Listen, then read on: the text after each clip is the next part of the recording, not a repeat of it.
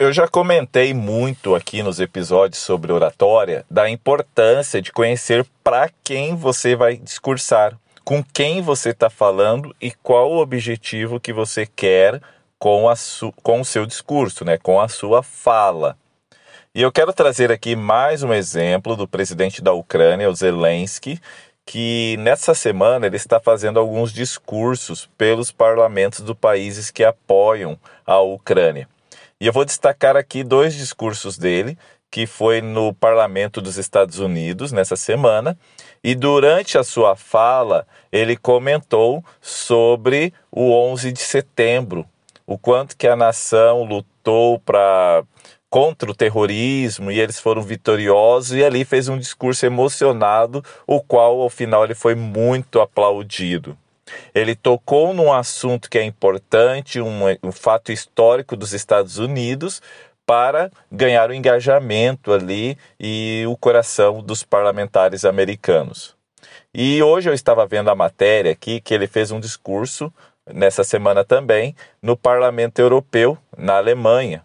E ele, nesse discurso ele lembrou do muro, da queda do muro de Berlim, que foi um fato histórico do país, que uniu a nação e todos lutaram contra algo que estava ali separando as pessoas, e ao final ele foi muito aplaudido também por esse discurso. Veja, ele discursou por os Estados Unidos, usou um fato histórico do país. Discursou para a Alemanha, usou um fato histórico da Alemanha também. Quando você vai fazer um discurso, quando você vai falar, é muito importante você conhecer o seu público. Para quem que eu estou falando? Qual que é o objetivo que eu quero alcançar? Toda palestra que eu faço, por exemplo, se é numa escola pública, eu uso um contexto de escola pública. Eu lembro de quando eu estudava.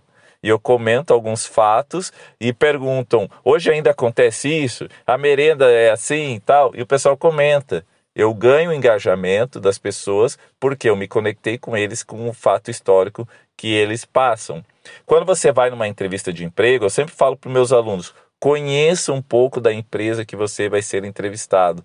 Porque você ganha pontos por ter pelo menos pesquisado sobre aquela empresa.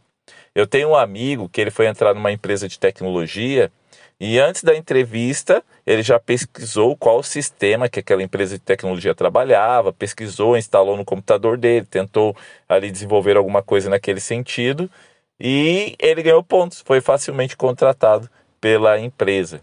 Então veja, é importante você conhecer para quem está falando. Você quer melhorar a sua comunicação, quer ganhar engajamento, quer que as pessoas sigam aquilo que você está falando, conheça mais do seu ouvinte.